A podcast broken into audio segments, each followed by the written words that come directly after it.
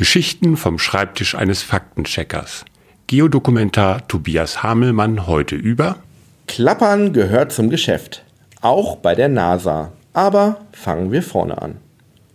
Die NASA-Sonde InSight hat Geräusche auf dem Mars aufgenommen.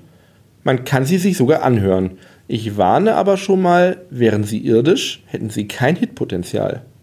Erst war ich verblüfft. Geräusche vom Mars. Warum zum Teufel schleppt die NASA ein Mikrofon mit zu unserem Nachbarplaneten?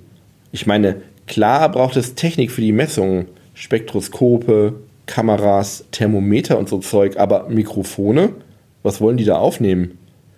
Die Lösung? Es gibt gar kein Mikrofon. Aber es gibt Vibration.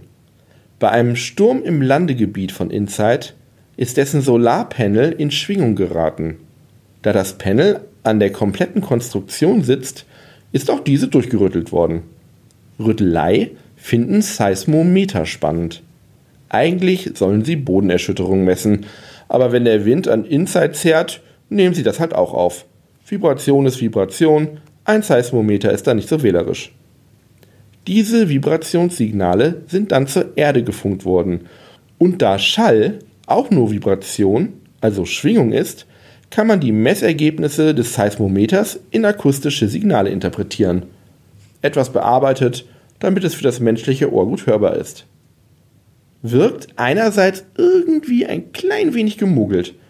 Andererseits nehmen Mikrofone auch nur Schwingungen auf, speichern sie und man kann sie auf Lautsprechern wiedergeben. Nun rauscht also der Wind auf dem Mars. Naja, aber wie eingangs schon erwähnt, Klappern gehört zum Geschäft. Jeden Dienstag und Freitag erzählt Herr Faktencheck eine neue Geschichte.